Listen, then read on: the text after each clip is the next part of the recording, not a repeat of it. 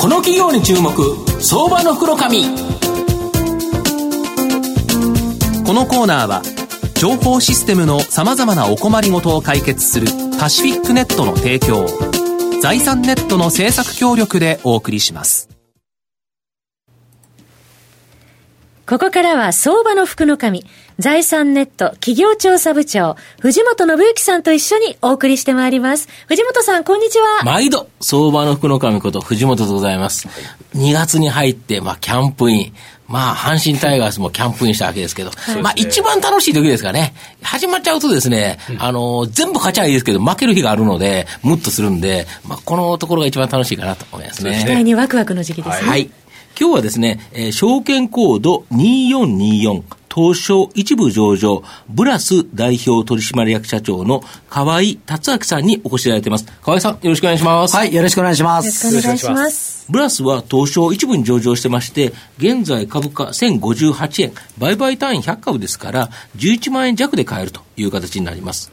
名古屋市西区名駅にですね、本社がある、それぞれの新郎新婦にとって最高の結婚式を作るウェディング事業を行っている会社になります。様々な楽器が集まって最高の音楽を奏でるように個性的で温かい人間が集まって結婚式というですね、音楽を奏でる一人一人が力を合わせて作るブラスの社名はブラスバンドから来ているという形になっています。で、ブラスの存在価値は、同業各社がですね、しのぎを削る営業活動だけにですね、力を入れるのではなく、いい結婚式、これをしてですね、次次につなげていく姿勢という形になります。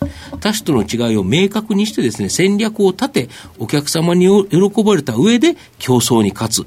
ブラスは、まあ、競争がですね、非常に激しいこのウェディング業界、勝ち残れる成長企業だなと思うんですが、はい、あの社長はですね、もともとサラリーマンで、はい、友人の結婚式の司会、はい、これを頼まれたことがきっかけで、この業界に入って、ブラスを起業することになったということなんですけど、これどういうことなんですかね？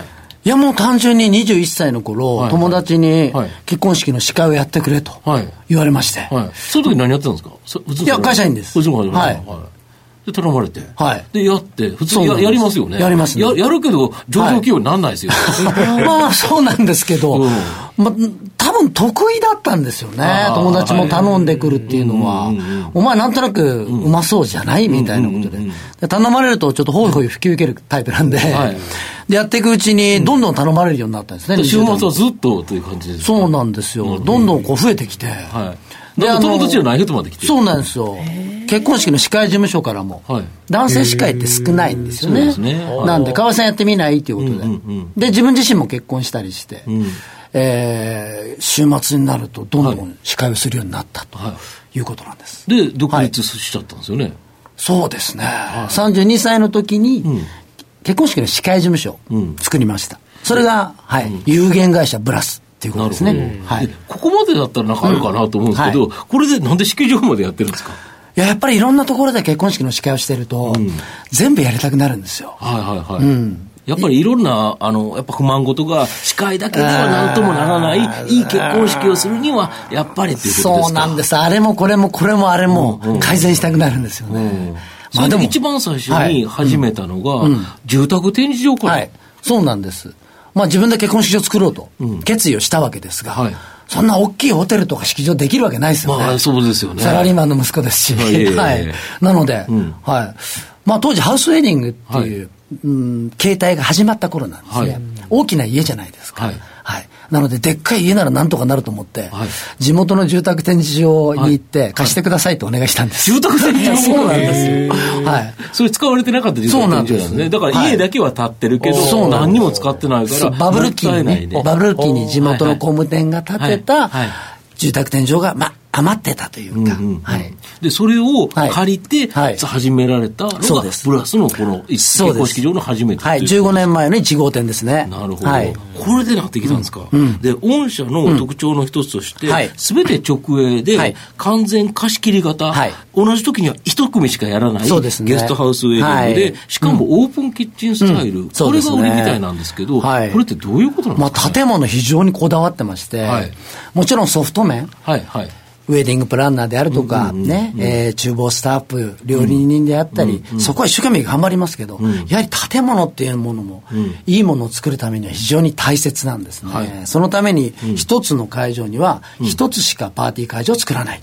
普通なんかいっぱいあちこちやってますよね。そうなんですよね。大抵たくさんね。たくさんやらない。だけど儲かんないじゃないですか、それじゃそうなんですよ。儲からないんですが、一つだけ儲かる方法があります。うん、はい。はい。それはやはりお客様の支持を得て、うん、長く愛される会社、会場になるということですね。なるほど。はい、要は広告宣伝あまりかけなくてもいい結婚式をすれば来てくれるから、はい、その費用が儲かるということですか。うん、そうなんです。なるほど。はい。あと大きな改装せずに、はい。コツコツやり続けるということですね。あとオープンキッチンってなんでこれオープンキッチンなんですか？やっぱり皆さんですね、結婚式に来て楽しみにしているのは料理じゃないですか。できたら美味しいやつ。だけど、なんとなく結婚式ってなんか冷たいエビのなんとかとか、うん、なんか一斉にドワーッと出てきて、はい、ちょっと冷めてない？とかっていうやつばっかしですよね。はい。はい、やはり60人、70人前を作るっていうのは簡単ではないんですね。うん。うん、なので横にオープンキッチンで作って。あ、だから結婚式今どうやってやってるかが分かるし、しかも1組1組しかないから、そのそこに集中したいそうなんこれが何組もやってると、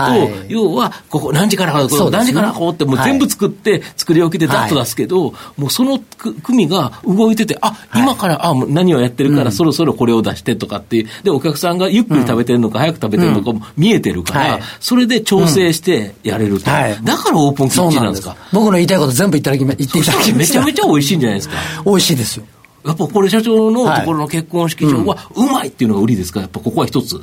今日は美味しいなと皆さん言いながら食べてるのを見ると、すごく嬉しいです。そうですよね。結婚式ってやっぱりなんか、あの、自分の結婚式は1回か2回か、まあ2回する人なかなかいない。まあ1回の人まあたくさん来ていただくと嬉しいですけど行くのは、行くのは大体何回も行くじゃないですか。いろんな結婚式場行って、やっぱあそこは良かった悪かったといろいろあるけど、ということですよね。やっぱり喜んでもらってるっていうことですか？大きいですね。料理というのは非常に大きいと思います。そうですよね。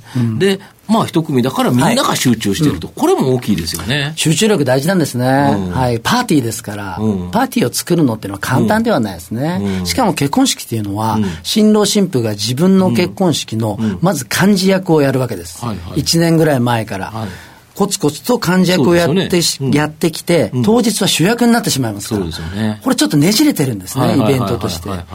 じゃあ幹事誰がやるんですか？と。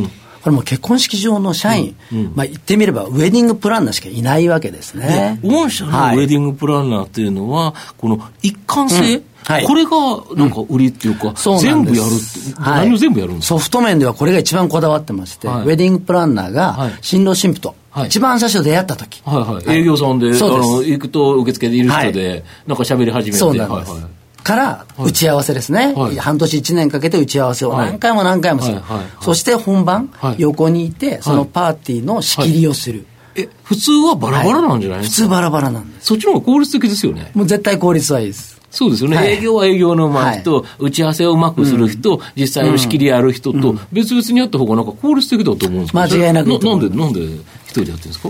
いいものを作るためですね。あやっぱりそうなんですか。はい。はい、やっぱりいいものを作るっていうのは、うん、やはりその式の中でも、今までの打ち合わせで、こういうこと言われたからこうした方がいいっていうのが、その人だったらわかるけど、これが打ち合わせをやってない人で、仕切りだけだったら、はじめ、こんにちはって初めてっていう人を毎日やるのって、やっぱ難しいんでしょうね。そうですね。新郎新婦のバックには、家族があり、親族があり、会社関係者、幼馴染があり、そこら辺りのことをしっかりと認識、分かった上で当日を迎え、当日実を仕切るのと、うん。まあ、進行表だけを見て、仕切るのとでは大きな違いがあるんです、ね、要はマニュアルで仕切れるのか、はい、ちゃんとそのお客さんの心、気持ち、さまざまなことが分かって、きちっと対応できるかっていうのが違うということですか、全く違いますね、それは。そうするとやっぱりこれ、ウェディングプランナーって、今でも憧れの職種だと思うんですけど、うんはい、御社、本当にものすごく人いっぱい来るんじゃないですか？もうですね、自慢ですけど、人気企業です。はい、そうですよね。はい、はい。ウェディングプランナーに憧れる女の子たくさんいますよね。うん、いっぱい調べてくれますから。うん、あ愛知県にブラスという会社があって、こう一貫性ですごくいい仕事ができるよっていうのは、まあ、専門学校もありますから、もう口コミで広まってまして、はい。そしたらその中でも、本当はみんな通したいけど、本当にいい人をきっちり採用してるからこそ、い。いウェディングプランナーが御社にはいっぱいいるということですか。そうです。で、その人が最初から最後まで面倒を見てくれるから、それはいい結婚式できますよね。あ、もう間違いないと思います。そうですよね。まあ一回きりですから。まあそうですよね。非常に難しい仕事ではありますが、もう全力で、その新郎新婦のためにって思うプランナーがいるのといないのでは大きな違いがあります。なるほど。あと御社の今後の成長を引っ張るもの、こちらを教えていただきたいんですが。まだ20店舗ですから。はいはい。はい。全国シェアで言ったら0.1%ぐらいですか、ね、基本は愛知県からスタートして、はい。はい、愛知県をドミナントして、うん、今大阪にも今大阪ぐらい静岡東は沼津まで。沼津までですか、はい、だやっぱ関東の方は待ってますよもう。ああそう思います。そうですよね、そうするとこれがやっぱりゆゆただ直営で貸し切り型のゲストハウスで一個ずつちゃんとやっていくから、ちょっと時間はかかるよということですよね。フランチャイズ戦内でバーッと一気にという形ではないとい。うことですよね。そうするだけど着実にということで。今までも着実に成長してきましたし、これからも着実に出店することにより、お客様に喜ばれて成長できると思ってます。そうするとウェディング業界多少その少子高齢化でなんか結婚式がなくなったりとかいろいろ減ったりとかっていうのはあっても、全然大丈夫ということですよね。あもうパイはたくさんありますから。はい。まだ20店舗ですもんね。そうです。行きたい都市がいっぱいあります。なるほど。あのホームページ伺ってると、はい、結婚式の後も、うん、あのお客様との絆を深められてレストラン営業なさったりっていうね、え結構もう人生に寄り添ってらっしゃるっていうのをすごく感じられますね。田代さんいかがですか、いやあの今社長のブログを拝見してい。ると、よく長渕として登場されてるんですね式の方に。そうですね。なん。となく歌ってるんですあのー、そうですね、まあ、結婚式屋さんの社長ですから、はい、こう社員に圧倒的な力を見せないといけませんから、やるときはやるぞと。アーティストの面もありですね。まあ、ブラスバンドのブラスですから、音楽が本当好きで、会社にもブラスバンド部がありますし、はい、僕もサックスをやってます。あれ、入場は毎回バイクで入場するんですか？そうですね、演出をかけるのも、これも大事ですから。一生の一度の記念になりますね。これ、社員の結婚式ですからね、これ、一般の人にこれやったら、この社長、頭おかしいと思われます。そういうことですね。社員の結婚式社員の結婚式。です。オリジナリティね、溢れてらっしゃいますね。いや、ありがとうございます。はい。まあ、最後まとめさせていただきますと、このウェディング業界というのはですね、非常に変わった業界かなと思います。はい、というのが、リピート需要がないと。そうですね。再婚する方はそれなりにいるんですけど、さすがに同じ式場でする方、うん、御社でもないんですよね。そうですね。一回だけありましたけど。一回だけそれはすごいなと思うんですけどね。はい、また、まあ、特に女性の場合ですね、顕著なんですけど、友人の結婚式と行った会場と同じ会場では結婚式やらないんですよね。これが困った女性心理なんですね。ねはい。そうですよね。そうすると、結婚式の質を高めても、リピート需要がないと。だから、営業、マーケティングに力を入れる会社が他社多いと。ブラスさんは、愚直にですね、この直営完全貸し切り型ゲストハウス、ウェディングプランナー一貫性、オープンキッチンスタイル、この3つの武器によって、まあ、それぞれの新郎新婦にとって、まあ、最高の結婚式を作り上げていると。東海地方だけでなくて、まあ、この一部上場を機にですね、関西、えー、と関東方面ですね、本格的に進出する準備が整ったということで、はい、ここからのブラスに期待されるということですよね。はい、ご期待ください。はい。はい今日は証券コード2424東証一部上場ブラス代表取締役社長の河合達明さんにお越しいただきました。河合さんどうもありがとうございました。ありがとうございます。ありがとうございました。藤本さん、今日もありがとうございました。ありがとうございました。IT の効果的な活用は企業の生命線。証券コード3021東証2部上場パシフィックネットは IT 機器の導入、運用、保守、セキュリティ、そして処分に至るまで情報システムの様々なお困りごとをワンストップで解決し、企業の IT 戦略を支援する信頼のパートナーです。取引実績1万社を超えるスペシャリスト集団、証券コード3021、東証2部上場パシフィックネットにご注目ください。この企業に注目、相場の福の。このコーナーは、情報システムの様々なお困りごとを解決するパシフィックネットの提供を、財産ネットの政策協力でお送りしました。